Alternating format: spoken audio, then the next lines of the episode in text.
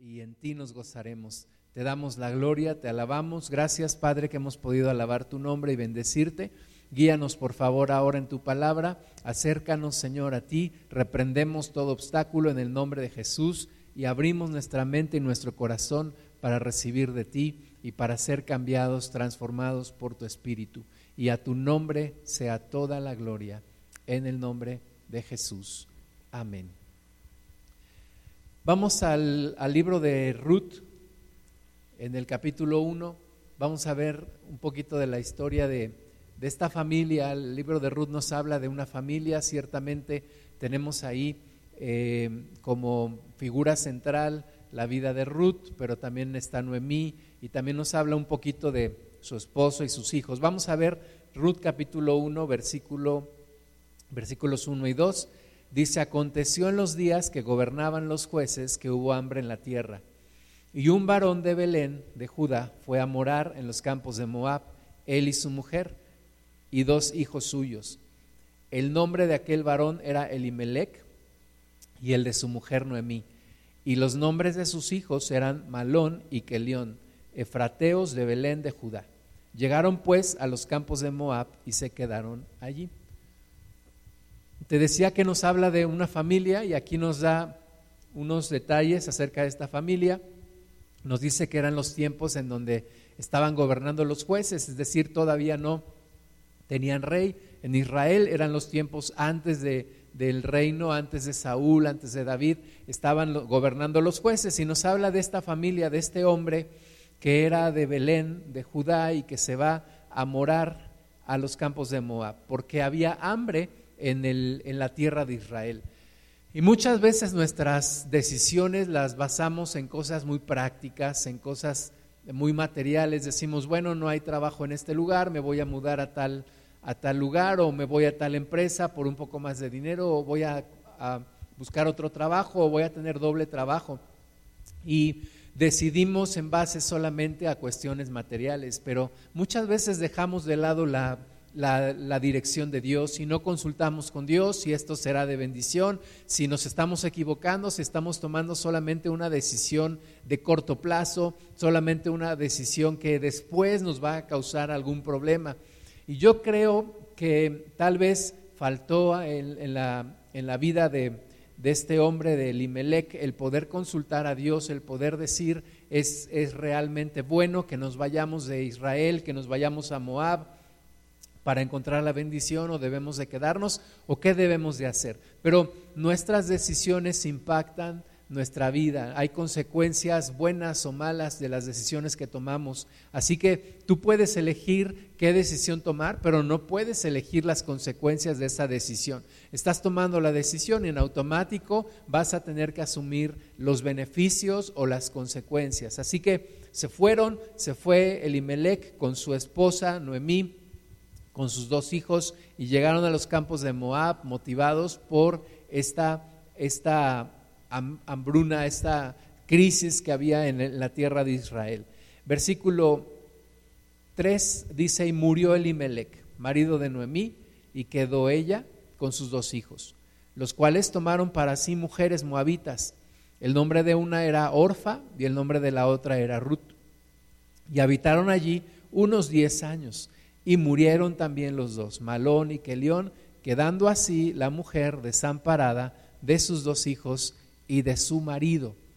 Entonces, ya vemos que esta decisión tuvo consecuencias negativas. Primeramente murió Elimelech, ya en la tierra de Moab, en donde pues habían ido buscando una mejora económica, buscando una bendición, buscando el, el mejorar o el sobrevivir o el pasar la crisis que había en la tierra sin embargo, muere Elimelech, se queda Noemí con sus dos hijos, sus dos hijos crecen, toman mujeres de allí mismo, de esta región de Moab, mujeres que no, que no conocían a Dios porque eran parte de un pueblo ajeno, y entonces dice que estuvieron ahí como unos 10 años y murieron también los dos varones. Entonces, qué situación tan más difícil para Noemí, primero ver a su, a su esposo que muere y después ver a sus dos hijos que también mueren, y no solamente para ella, sino también para sus dos nueras que se quedan viudas. Entonces Hablamos de tres mujeres ya que se quedan viudas en, esta,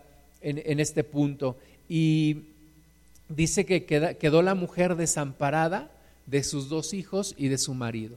Si hoy en día hay muchas, mucha lucha social por las mujeres y porque tengan oportunidades y porque salgan adelante. Imagínate en ese tiempo, hace más de dos mil años, cómo habrá sido la situación de estas mujeres, eh, de esta mujer viuda que no tiene sustento, que no tiene forma de sobrevivir, que no tiene esposo y que no tiene hijos. Una situación verdaderamente difícil y como bien lo dice aquí, se queda desamparada. Vamos a continuar leyendo en el versículo 6 de Ruth 1. Dice, entonces se levantó con sus nueras y regresó de los campos de Moab, porque oyó en el campo de Moab que Jehová había visitado a su pueblo para darles pan. Salió pues del lugar donde había estado y con ella sus dos nueras y comenzaron a caminar para volverse a la tierra de Judá. Y Noemí dijo a sus dos nueras, andad, volveos cada una a la casa de su madre. Jehová haga con vosotras misericordia, como lo habéis hecho con los muertos y conmigo. Entonces, en medio de esta situación tan difícil, yo creo que Noemí se pregunta, ¿y ahora qué voy a hacer? ¿qué puedo hacer? Y, en ese momento le llega la noticia de que las cosas están mejorando allá en Israel y dice, pues voy a regresar. Y, dice aquí que empezaban a regresar a la tierra de Judá, pero se detiene y le dice a sus dos nueras, ustedes regresense, ustedes, su país es Moab, ustedes vayan a su tierra, vayan a la casa de su madre, vayan y, y búsquense un futuro y sigan adelante. Y, esto bueno pues terminó y qué mal que terminó así y no era algo que esperábamos. Y yo imagino las lágrimas en, la, en, la, en el rostro de Noemí y, la situación tan difícil que estaba enfrentando, pero diciendo bueno ellas que busquen cómo salir adelante, no las voy a arrastrar en mi, en mi desgracia, no las voy a llevar a mi tierra, mm, que salgan adelante, que son jóvenes y bueno, les habla y les dice, tratando de convencerlas, regresense a casa de su madre. Y una de ellas sí regresa, una de ellas sí le toma la palabra, pero la otra no, que es precisamente Ruth, la que en, en el capítulo 1, versículo 16, nos dice, respondió Ruth, no me ruegues que te deje y me aparte de ti, porque a donde quiera que tú fueres, iré yo, y donde quiera que viviereis, viviré. Tu pueblo será mi pueblo y tu Dios mi Dios. Donde tú murieres, moriré yo. Y allí seré sepultada. Así me haga Jehová y aún me añada que solo la muerte hará separación entre nosotras dos. Entonces, Ruth, fiel a Noemí, pero también yo creo que fiel a Dios. Ella había empezado a conocer al Dios de Israel. Y la Biblia nos habla, allá en la ley había una parte de la ley que decía que aquel extranjero que quisiera añadirse a la congregación de Israel tenía que ser aceptado y tenía que ser tratado como los demás y, ser instruido y permitírsele eh, acercarse a Dios. Y yo creo que Ruth había conocido ese Dios de Israel, yo creo que sí había un corazón fiel a su suegra, pero también creo que Ruth estaba buscando a Dios y ella decía, yo quiero irme contigo, yo no te voy a dejar, a donde tú vayas yo iré, tu Dios será mi Dios, tu pueblo será mi pueblo, estaremos juntas hasta la muerte. Y es una historia grande de fidelidad. Y, pues bueno, así, así lo hace. Ella eh, se, se pega a su suegra, se regresan a Judá y en el versículo 19 dice, anduvieron pues ellas dos hasta que llegaron a Belén. Y aconteció que habiendo entrado en Belén, toda la ciudad se conmovió por causa de ellas. Y decían, ¿no es esta Noemí? Y ella les respondía, no me llaméis Noemí, sino llamadme Mara, porque en grande amargura me ha puesto el Todopoderoso. Yo me fui llena, pero Jehová me ha vuelto con las manos vacías. ¿Por qué me llamaréis Noemí?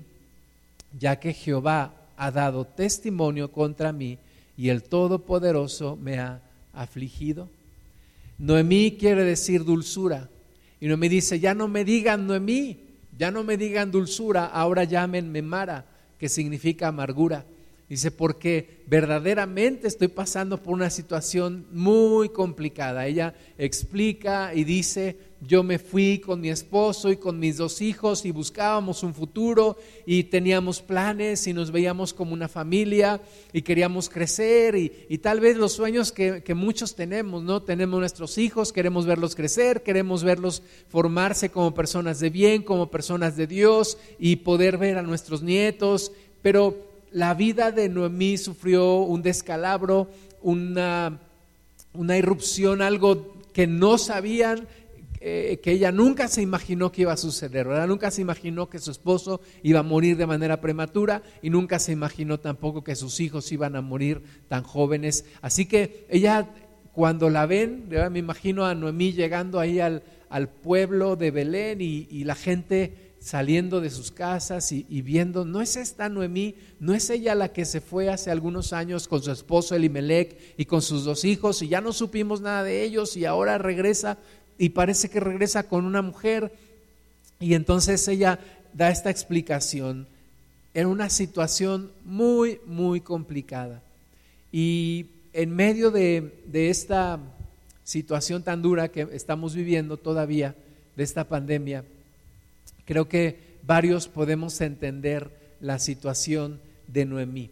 Hemos tenido familiares que han fallecido, hemos tenido familiares que han partido con el Señor y tal vez nunca te lo esperabas, tal vez decías, no era el tiempo, no pensé que fuera tan rápido, no pensé que fuera a ser de esta forma, eh, tal vez ni siquiera tuviste tiempo para despedirte como hubieras querido de tu familiar y te agarra la, vida de una manera inesperada y, ves hacia adelante y ves todo oscuro y estás como, como Noemí con una amargura en tu corazón, con un dolor en tu corazón. Y la pregunta es, ¿cómo puedo salir adelante en esta situación tan difícil? Y tal vez no perdiste un familiar, perdiste un trabajo, o algo difícil o perdiste tu salud, algo está pasando en tu vida. Pero tienes dos alternativas, quedarte ahí o seguir adelante y confiar en Dios. Y ciertamente Ruth estaba ahí con su, con su suegra para ayudarle, pero también para mostrarle una actitud diferente. Esta mujer que se estaba acercando a Dios, esta mujer que estaba empezando a conocer a Dios, que no era parte original del pueblo de Dios, porque pues era una mujer extranjera, sin embargo viene a ser una parte de la genealogía de Jesús, ¿verdad? Porque eh, ella después daría a luz a un varón que se convertiría en un antecesor del rey David y sabemos que Jesús eh, por en la parte física, en la parte humana, viene de, del linaje de David. Así que esta mujer viene a enseñarnos una actitud diferente. Cuando verdaderamente no tienes a Dios, pero lo conoces y te aferras a Él y caminas con Él, y aunque vienen situaciones difíciles, muy difíciles a tu vida, con Dios puedes seguir adelante y puedes encontrar las fuerzas y Dios puede sacarte de en medio de las cenizas y Dios puede darte una luz en medio de las tinieblas. Dice Ruth capítulo 2 versículo 1, tenía Noemí un pariente de su marido, hombre rico de la familia de Elimelech, el cual se llamaba Boz, y Ruth la moabita dijo a Noemí, te ruego que me dejes ir al campo y recoger espigas en pos de aquel a cuyos ojos hallare gracia. Y ella le respondió, ve, hija mía. Entonces, Noemí estaba ahí con Ruth y las dos llorando y las dos tristes y las dos diciendo, ¿qué vamos a hacer? Y, pero Ruth tiene una actitud diferente. Le dice a Noemí, mira, es tiempo ya de hacer algo, es tiempo de levantarnos, es tiempo de seguir adelante. La vida va a continuar, la vida va a seguir. Damos gracias a Dios por aquellos que ya se fueron y se fueron con Cristo y fue lo mejor que pudieron haber hecho en sus vidas, partir con el Señor, tener salvación y vivir por la eternidad. Pero dice Ruth, ahora nosotras tenemos que hacer algo. Estamos en esta vida, estamos en este mundo todavía, no sabemos por cuánto tiempo, pero Dios tiene propósitos para nuestra vida y tenemos que levantarnos y tenemos que seguir y somos viudas, pero algo tenemos que hacer y tenemos que salir adelante y no nos podemos quedar aquí sentadas llorando todo el tiempo y el tiempo del luto tiene que terminar un día. Yo te quiero invitar, si tú estás pasando por un luto, invitarte y, pedirte que te acerques a Dios, te sigas acercando a Dios y que Dios vaya restaurando tu vida, que le permitas que vaya restaurando tu vida para que tu luto termine un día. Ese día en el cual te vas a levantar, vas a decir, voy a seguir adelante, voy a continuar, la vida sigue, tengo propósitos, tengo hijos, tengo familiares, tengo hermanos en Cristo, hay que seguir adelante. Así que Ruth le dice a Noemí, mira Noemí, conozco que hay una ley aquí en, en el pueblo de Israel, una ley que Dios les dio a ustedes, que dice que cuando vayan a cosechar, tenían que dejar un poco de grano para los pobres y para que los pobres vayan a lo que hoy conocemos como pepenar. Es decir, como dice aquí, ir a, espigar, ir a recoger de lo que se había quedado, de lo que debían de dejar para los pobres. Así que Ruth dice, pues déjame ir, voy a ver quién me permite pepenar, quién me permite recoger de lo que han dejado allí y pues vamos a seguir adelante. Dios no nos va a dejar, Dios nos va a ayudar. Y esa es la actitud que tú y yo debemos de tener en esta vida. Si Dios nos ha dejado aquí todavía, si estamos pasando por este tiempo difícil y aunque sabemos que sí hay dolor en nuestro corazón y Dios lo sabe y Dios nos entiende, pero tenemos que seguir adelante, tenemos que continuar. No podemos vivir una actitud de derrota, no podemos vivir un luto permanente hasta el día de nuestra muerte. Tenemos que seguir adelante, tenemos que levantarnos, tener esta actitud que tuvo Ruth. Mientras Noemí estaba deprimida, decía, yo estoy en la amargura, hasta mi nombre me quiero cambiar, ya no soy dulzura, ahora soy amargura por todo esto que me ha pasado. Ruth dice, sí, está bien, te entiendo, me duelo contigo porque también soy vida, pero tengo que seguir adelante. Dios tiene algo con nosotros, Dios no ha terminado y ninguna vida de ningún redimido termina en tragedia cuando Dios está con nosotros. Así que hay que seguir y Ruth hace esto, cambia la actitud y entonces va, encuentra a vos, que es este hombre rico, familiar de Limelec, le permiten espigar, le permiten pepenar ahí en sus campos. Y vemos en Ruth capítulo 2 versículo 5, cuando vos pregunta a su criado, dice, vos dijo a su criado, el mayordomo de los segadores, ¿de quién es esta mujer? ¿De quién es esta joven? Y el criado mayordomo de los segadores respondió y dijo, es la joven moabita que volvió con Noemí de los campos de Moab. Y ha dicho, te ruego que me dejes recoger y juntar tras los segadores entre las gavillas. Entró pues y está desde por la mañana hasta ahora sin descansar ni aún por un momento. Entonces vos dijo a Ruth, oye hija mía, no vayas a espigar a otro campo, ni pases de aquí, y aquí estarás junto a mis criadas. Mira bien el campo que siguen y síguelas, porque yo he mandado a los criados que no te molesten y cuando tengas sed, ve a las vasijas y bebe el agua que sacan los criados. Esa es la actitud de, de Ruth, ¿verdad? Dice que se presentó desde la mañana y empezó a recoger y, y, no descansaba ni por un momento. Y esa es la actitud que tú y yo debemos de tener, seguir adelante, buscar las fuerzas en Dios, continuar, porque esta vida continúa. Dicen los actores, el show debe continuar y la vida tiene que seguir. Así que hay que seguirle, hay que agarrarnos del Señor, hay que tomar fuerzas de Él. La Biblia nos habla de aquellos que tomaron fuerzas de en medio de debilidad. Y de en medio de nuestra debilidad, ahí se manifestará el Señor y nos dará fuerzas para seguir adelante. Y Ruth con esa actitud permite que Dios le bendiga, porque estuvo en el lugar correcto, pero ya tuvo que ir. Dios le abrió las puertas ahí con vos y le dio gracia delante de él y delante de sus criados. Eh, Ruth capítulo 2 versículo 14 dice, y vos le dijo a la hora de comer, ven aquí y come del pan y moja tu bocado en el vinagre. Y ella se sentó junto a los segadores y él le dio del potaje y comió hasta que se sació y le sobró.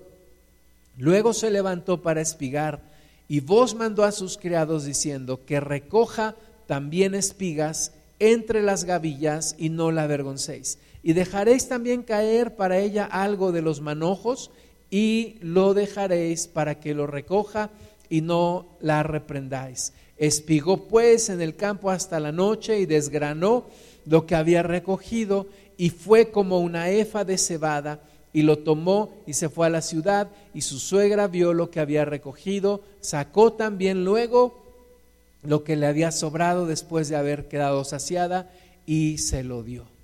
Esta es la bendición de Dios. Esta mujer va, dice Noemí, es hora, vamos a hacer algo, no nos podemos quedar aquí, no vamos a pedir limosna, no vamos a estar aquí sentadas esperando que alguien haga algo por nosotros, vamos a salir. Y entonces Noemí le dice, está bien, Ruth, ve, ve y, Dios te ayude. Ella encuentra gracia delante de vos, delante de sus criados, desde la mañana temprano empieza a espigar, le dan de comer, se sacia, guarda lo que le sobra para su suegra, para llevárselo, sigue trabajando después de comer y al final del día tiene una buena provisión de alimento que puede llevar con su suegra y parte también de la comida que le habían regalado y sabemos la historia, termina casándose con vos.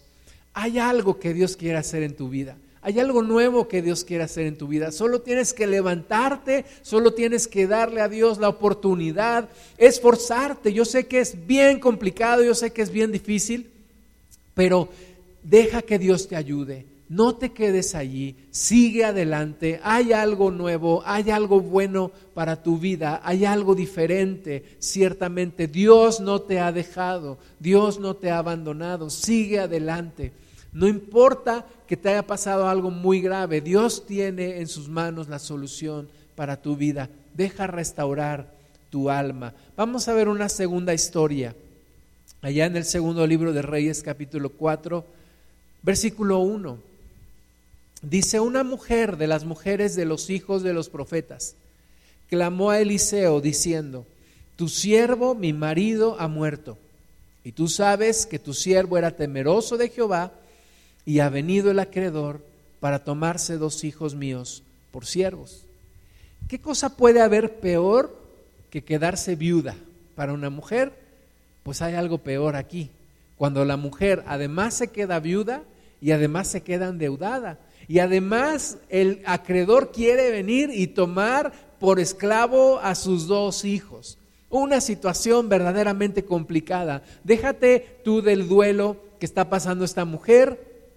Tiene un problema inmediatamente allí. Ahí está el acreedor queriéndose llevar a sus dos hijos porque su esposo, temeroso de Dios y profeta, pero desordenado en la parte económica, dejó deudas. Gracias a Dios eh, en México porque cuando una persona muere y tiene deudas con los bancos, estas deudas terminan. Normalmente hay un seguro que cubre esa, esos, esas pérdidas. Y, y bueno, si es tu caso, pues hay algo por delante. Si tu esposo te dejó alguna provisión, Gracias a Dios por ello. Si tu esposo no dejó nada, también gracias a Dios por ello. Pero la vida tiene que seguir y hay que buscar seguir adelante. Algunos perdieron esposa, algunos perdimos papá, como en mi caso, pero la vida tiene que continuar. Y sí hay que tomarnos un tiempo para dolernos, para llorar, para buscar al Señor, para buscar ayuda, pero no nos podemos quedar ahí.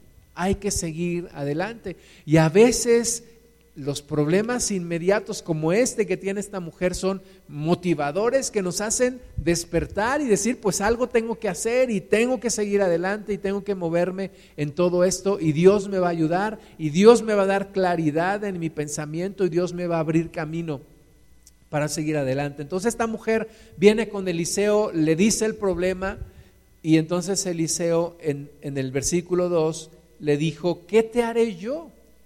declárame qué tienes en casa. Y ella dijo, tu sierva ninguna cosa tiene en casa, sino una vasija de aceite. Y él le dijo, ve y pide para ti vasijas prestadas de todos tus vecinos, vasijas vacías, no pocas. Entra luego y enciérrate tú y tus hijos y echa en todas las vasijas y cuando una esté llena ponla aparte. Y es la misma pregunta que nos tenemos que hacer nosotros. Bueno, ¿y ahora qué? Y el profeta dice, bueno, ¿qué tienes en casa? ¿Qué tienes en tu vida? ¿Qué recursos tienes? ¿Qué talentos tienes? ¿Qué sueños incumplidos tienes? ¿Qué tienes en casa? ¿Qué es lo que tú posees todavía? ¿Qué es lo que tú le puedes rendir a Dios para que Dios te ayude a seguir adelante? Tienes una carrera, tienes un oficio, tienes unos talentos, tienes unos familiares. ¿Qué tienes todavía? Para que Dios te ayude y con un milagro de multiplicación y con un milagro de transformación Dios te ayude a seguir adelante. Esta mujer dice, pues solamente tengo una vasija de aceite. Le dice, pues ve, consigue muchas vasijas vacías y vas a tomar tu vasija de aceite y la vas a derramar en cada una de esas vasijas y cuando estén llenas las vasijas vacías, cada una de ellas la vas a poner aparte. La vas a ir poniendo aparte, la vas a ir poniendo aparte y vas a seguir llenando esa vasija vacía. Versículo 5, y se fue la mujer y cerró la puerta, encerrándose ella y sus hijos, y ellos le traían las vasijas y ella echaba del aceite. Cuando las vasijas estuvieron llenas, dijo a un hijo suyo, tráeme aún otras vasijas. Y él dijo, no hay más vasijas. Entonces cesó el aceite. Vino ella luego y lo contó al varón de Dios, el cual dijo, ve y vende el aceite y paga a tus acreedores y tú y tus hijos vivid de lo que quede. Ese es el tipo de milagros que Dios hace. Esta mujer se encierra con sus hijos, vamos a hacer esto, vamos a ser obedientes a Dios, vamos a buscar a Dios, vamos a buscar el milagro de Dios, tenemos que seguir adelante. La mujer yo creo que decía, yo no me resigno a perder a mi esposo y a perderlos a ustedes también. Así que vamos a buscar a Dios, vamos a ser obedientes al profeta, vamos a creer en el milagro. Y empezaron a ver el milagro y vieron cómo vasija tras vasija empezaba a llenarse y el aceite de la vasija que estaba llena no se disminuía fluía y fluía y fluía. Así que al final tuvo suficiente aceite, suficientes vasijas para venderlas, pagar a sus acreedores y vivir del resto que quedaba y seguir adelante. ¿Cuál es el siguiente milagro que Dios quiere hacer en tu vida? ¿Cuál es el siguiente propósito que Dios quiere cumplir en ti? No te cierres a esa posibilidad, no te cierres a esa puerta, no te cierres a ese propósito que Dios tiene para tu vida. Sigue adelante, no te quedes ahí, sigue adelante, no te quedes en el lugar en donde estás. Dios todavía tiene propósitos para ti y para mí, porque nos ha dejado todavía en esta tierra, así que hay que continuar. Jeremías capítulo 29, versículo 11 Dice, porque yo sé los pensamientos que tengo acerca de vosotros, dice Jehová, pensamientos de paz y no de mal, para daros el fin que esperáis. Dios tiene propósitos, Dios tiene pensamientos buenos. Cuando tú volteas a ver el rostro de Dios, Dios no está enojado, Dios está con una sonrisa. Cuando tú volteas a verlo a Él, cuando tú vienes a Él arrepentida o arrepentido, cuando tú vienes a Él a buscar su ayuda, Él no te va a rechazar, Él te recibe, Él te ayuda, Él quiere cumplir sus propósitos de bendición, sus pensamientos de paz para darte un futuro y una esperanza o para darte el fin que tú esperas. ¿Puedes imaginar? El futuro, puedes pensar en la bendición de Dios, en la restauración de tu vida, en la bendición sobre tus familiares, en el seguir buscando al Señor, en el cumplimiento de los propósitos de Dios. Eso es lo que Dios quiere para tu vida. Créelo, créelo para que pueda venir sobre ti y no te quedes ahí en donde estás.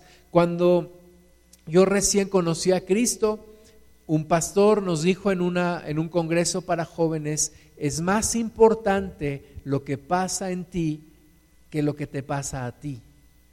Es más importante lo que pasa en ti que lo que te pasa a ti.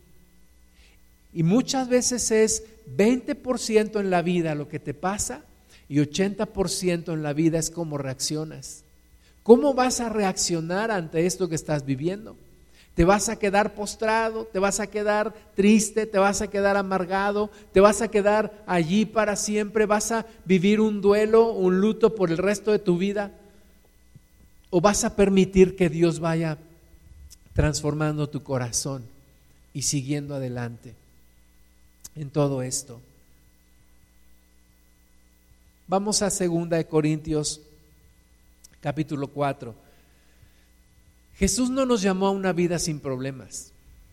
Jesús nos llama a una vida en donde a pesar de los problemas somos felices, en donde a pesar de las adversidades nos levantamos y tenemos victoria y seguimos adelante. Y hay algo en nosotros que no se, que no se, no se quiebra, no se cae, es, la presencia del Espíritu Santo, de nuestro Dios, de nuestro Señor dentro de nosotros, quien nos hace seguir en pie.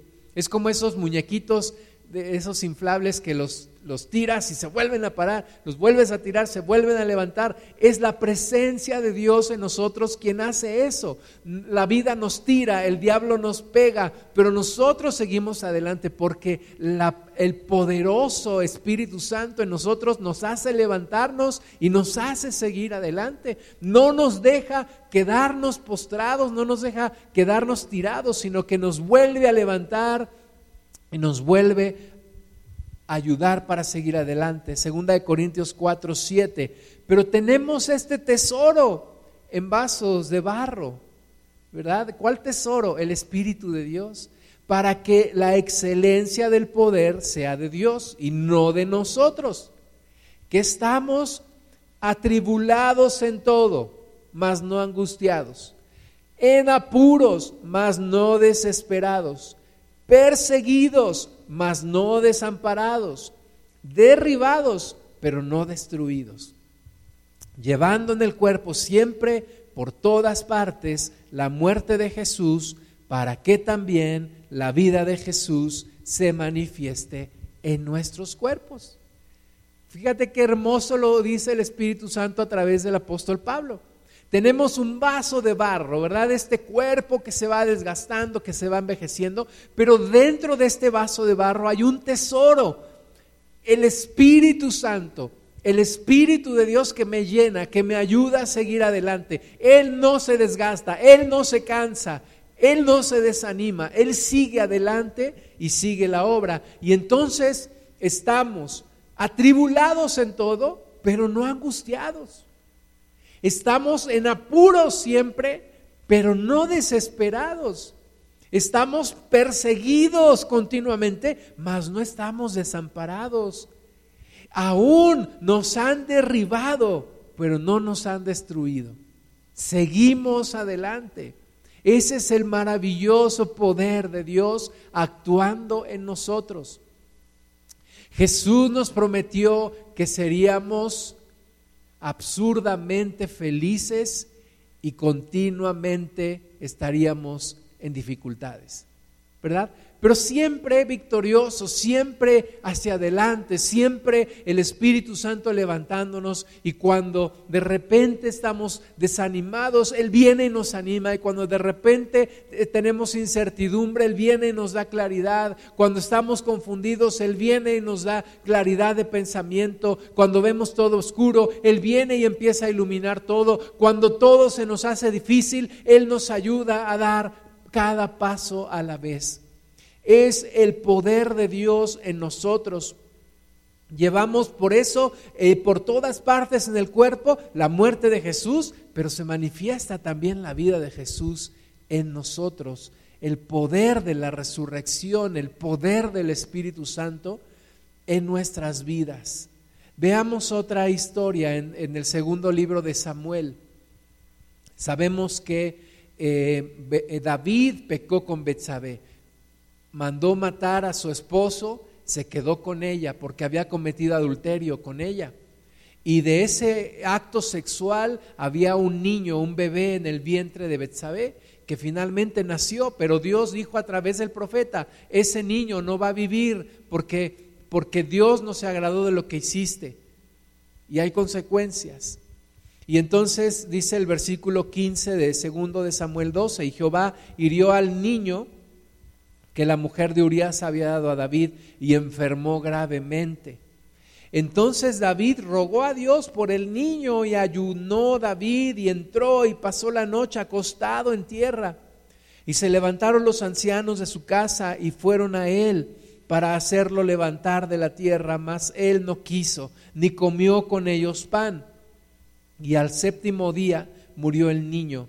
Y temían los siervos de David hacerle saber que el niño había muerto, diciendo entre sí, cuando el niño aún vivía, le hablábamos y no quería oír nuestra voz, cuanto más se afligirá si le decimos que el niño ha muerto.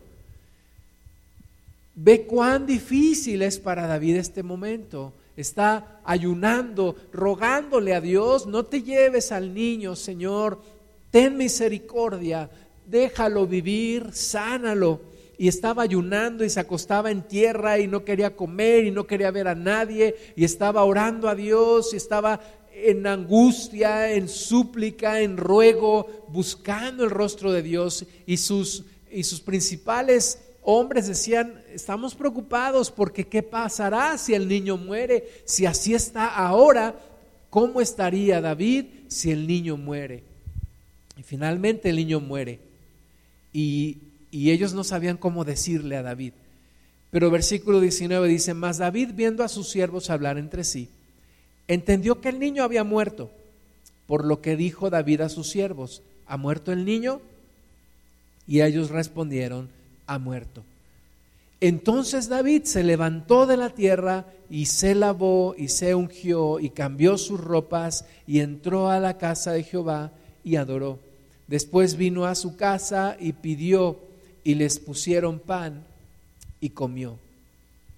Fíjate qué situación tan difícil, ¿verdad? El, niño muere, están preocupados, ¿qué va a pasar? Están todos atentos, ¿qué va a pasar con David? Vamos a ver que no haga alguna locura, vamos a ver que se levante, a ver qué hacemos. Cuando David se entera que el niño murió, él se levanta de la tierra, se lava, se unge, se cambia sus ropas, entra a la casa de Dios y adora. Una actitud completamente opuesta a lo que esperaban, ¿verdad? Pensaban que iba a ser completamente lo opuesto y no, Él viene con Dios, adora a Dios, bendice al Señor. Versículo 21, y le dijeron sus siervos, ¿qué es esto que has hecho? Por el niño viviendo aún ayunabas y llorabas y muerto él te levantaste y comiste pan. Y él respondió, Viviendo aún el niño, yo ayunaba y lloraba, diciendo, ¿quién sabe si Dios tendrá compasión de mí y vivirá el niño? Mas ahora que ha muerto, ¿para qué he de ayunar? ¿Podré yo hacerle volver? Yo voy a él, mas él no volverá a mí. Es una lección muy, muy importante la que nos da David. Yo he conocido familias que han perdido, por ejemplo, un hijo o una hija, y que siguen con el luto y siguen con el duelo, Y han pasado varios años y siguen con el luto y con el duelo. Yo quiero decirte que tiene que pasar ese duelo, tiene que pasar ese luto. Sí, hay un tiempo en donde lo, lo, puedes vivir y tú puedes decir, tengo derecho a vivirlo, sí, pero no puede ser el resto de tu vida, porque vas a echar a perder tu vida, porque sería como estar malagradeciendo la vida que Dios te está dando.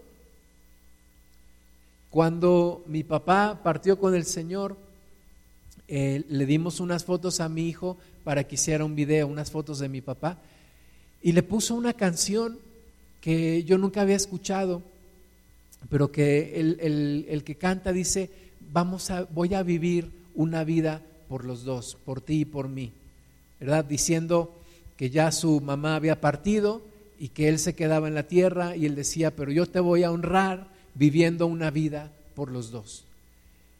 Entonces, si tú vivieras una vida por tu familiar, no la estarías viviendo todo el tiempo llorando, todo el tiempo con la cabeza hacia abajo, todo el tiempo en la depresión. ¿Verdad? Seamos como David. Señor, gracias por la vida de mi padre, gracias por el tiempo que lo tuviste aquí, gracias porque tuviste misericordia, gracias porque se arrepintió, gracias porque te conoció. Ayúdame a seguir adelante porque un día tú también me vas a llamar a mí, a tu presencia, y seguir adelante. Y David dice, el duelo tiene que terminar un día. Y hay que seguir, la vida continúa y no la podemos desperdiciar. Dios nos da la vida no en años, no en semanas, Dios nos da la vida en días. Y hay que vivir cada día agradeciéndole a Él. David dice, yo no lo puedo hacer volver, no puedo hacer volver a mi hijo. Y esa es una realidad. No podemos hacer volver a nuestros familiares que ya partieron. No puedo hacerlo volver, dice David, yo voy a Él, mas Él no puede volver a mí. O sea, yo sí voy a ese lugar a donde Él está, yo voy con Cristo, yo voy con el Señor, un día Dios me va a llamar, pero Él ya no puede regresar aquí y mira que para este bebé fue un tiempo corto el que estuvo en la tierra.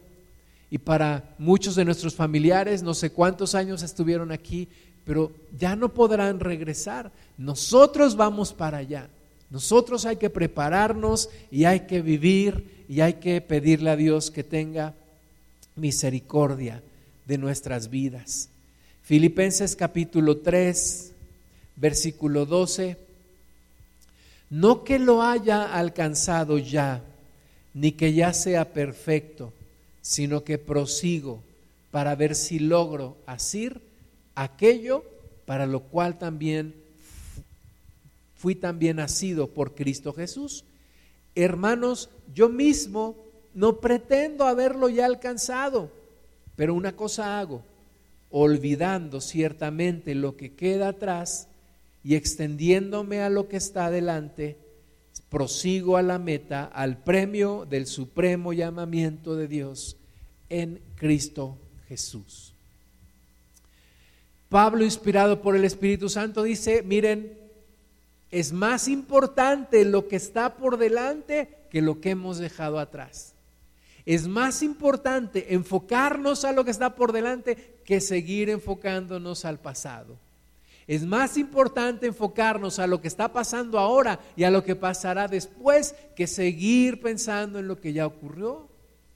Hay que seguir adelante. Es difícil, para todos es difícil, pero tenemos un Dios que nos está ayudando y que nos quiere impulsar hacia lo que está adelante. Sigamos a lo que está por delante. Hay cosas buenas todavía por delante. Dios tiene bendiciones por delante y sobre todo, dice aquí la palabra, el supremo llamamiento de Dios en Cristo Jesús. Lo más hermoso que me va a pasar en la vida es encontrarme con Cristo un día cuando Él me llame a su presencia. Así que tengo que seguir adelante, tengo que continuar un paso a la vez, un día a la vez, una situación a la vez, tengo que seguir, tengo que seguir. Y Dios me va a ayudar. Jesús dijo, estaré con vosotros todos los días hasta el fin del mundo.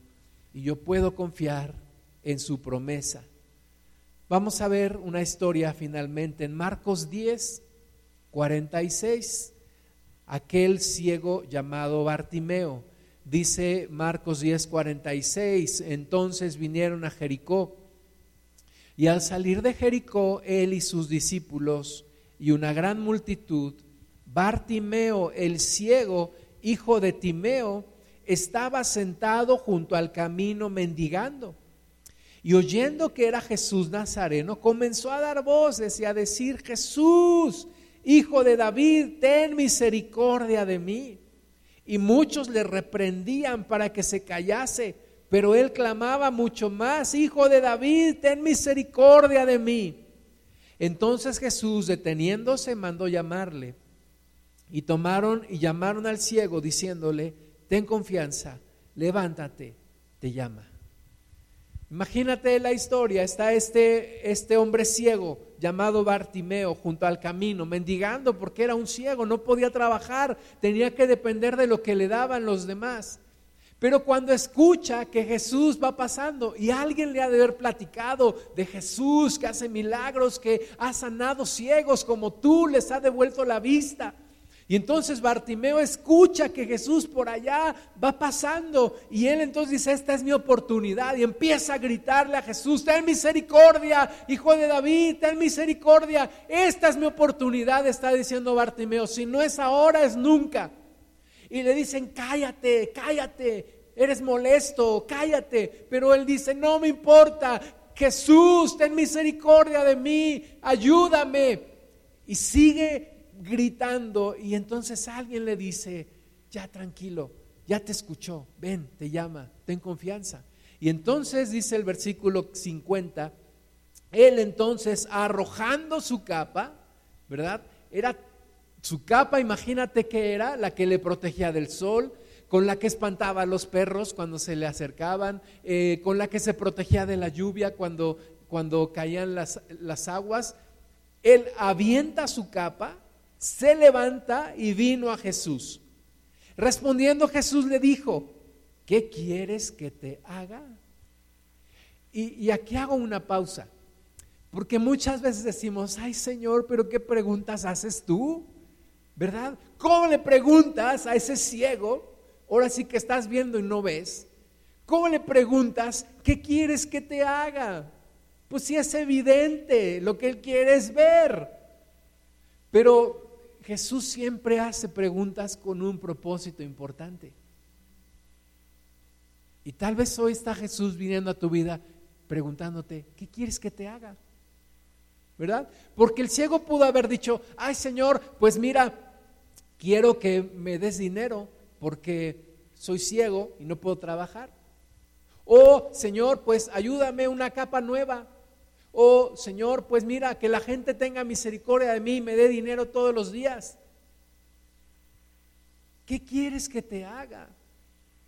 Y tú puedes decir, ay Señor, pues permíteme vivir, ay pobremente cada día y permíteme salir aquí un poco y respirar un poco. ¿Qué quieres que te haga? ¿Eso es lo que realmente quieres? Una sobrevivencia, arrastrar una miserable existencia? ¿O quieres realmente que tu vida sea transformada? Por eso Jesús le pregunta al ciego, ¿qué quieres que te haga? Y el ciego dice, esta es mi oportunidad, maestro, que recobre la vista. Lo he deseado toda mi vida. Yo no sé si él fue ciego de nacimiento, pero él con todo su corazón deseaba volver a ver volver a abrir sus ojos, poder ver el cielo azul, poder ver la hierba del campo, poder ver a sus familiares, poder ver a los niños corriendo. Señor, que reciba la vista. No es una pregunta de Jesús con ironía, no es una pregunta de un Jesús ignorante de la necesidad de la gente, es una pregunta para reflexionar en nuestro corazón. ¿Qué quieres que te haga? ¿Quieres verdaderamente cambiar? ¿Quieres volver a ver la vida con luz? ¿Quieres volver a soñar? ¿Quieres volver a tener esperanza? ¿Quieres volver a confiar en Dios? ¿Quieres volver a tener sueños? ¿Quieres volver a levantarte y caminar? Jesús dice, ¿qué quieres que te haga? Y conforme él pide, Jesús le hace. Jesús le dijo, vete, tu fe te ha salvado. Y enseguida recobró la vista y seguía a Jesús en el camino. Ese es el tipo de milagros que Dios hace. Pero Dios nos pregunta, ¿qué quieres que te haga? ¿Qué milagro necesitas realmente? ¿Qué quieres de tu vida? ¿Quieres seguir en esa condición mendigando? ¿Mendigando la vida? ¿Mendigando la aceptación? ¿Recibiendo la lástima de la gente? ¿Compadeciéndote de ti misma? ¿O quieres seguir adelante? Cambiar realmente y abrir tus ojos y ver que hay algo nuevo que Dios quiere hacer en ti. Vamos a orar. Padre Santo, te damos la gloria, te bendecimos, te alabamos. Señor, gracias por tu misericordia. Gracias, Padre, por lo que tú haces en nosotros. Señor, que recibamos la vista de nuevo, que recibamos la esperanza de nuevo que recibamos la visión, las fuerzas para vivir, las ganas de vivir, el ánimo para seguir adelante. Padre, haz un milagro en nosotros. Señor, cuando parece que todo ha terminado, pero seguimos aquí, es porque tienes propósitos para nuestra vida. Muéstranos tus pensamientos de paz. Muéstranos la esperanza que tú tienes para nosotros. Ayúdanos, Señor a seguir adelante. Bendigo el corazón de mis hermanas y de mis hermanos. Bendigo sus vidas. Ayúdales, Señor, a levantarse de nuevo con ese amor, con esos cuidados, con esa paciencia que tú tienes para nosotros, para continuar, para seguir en este camino que tú nos has puesto. Y te damos a ti toda la gloria en el nombre de Jesús. Amén.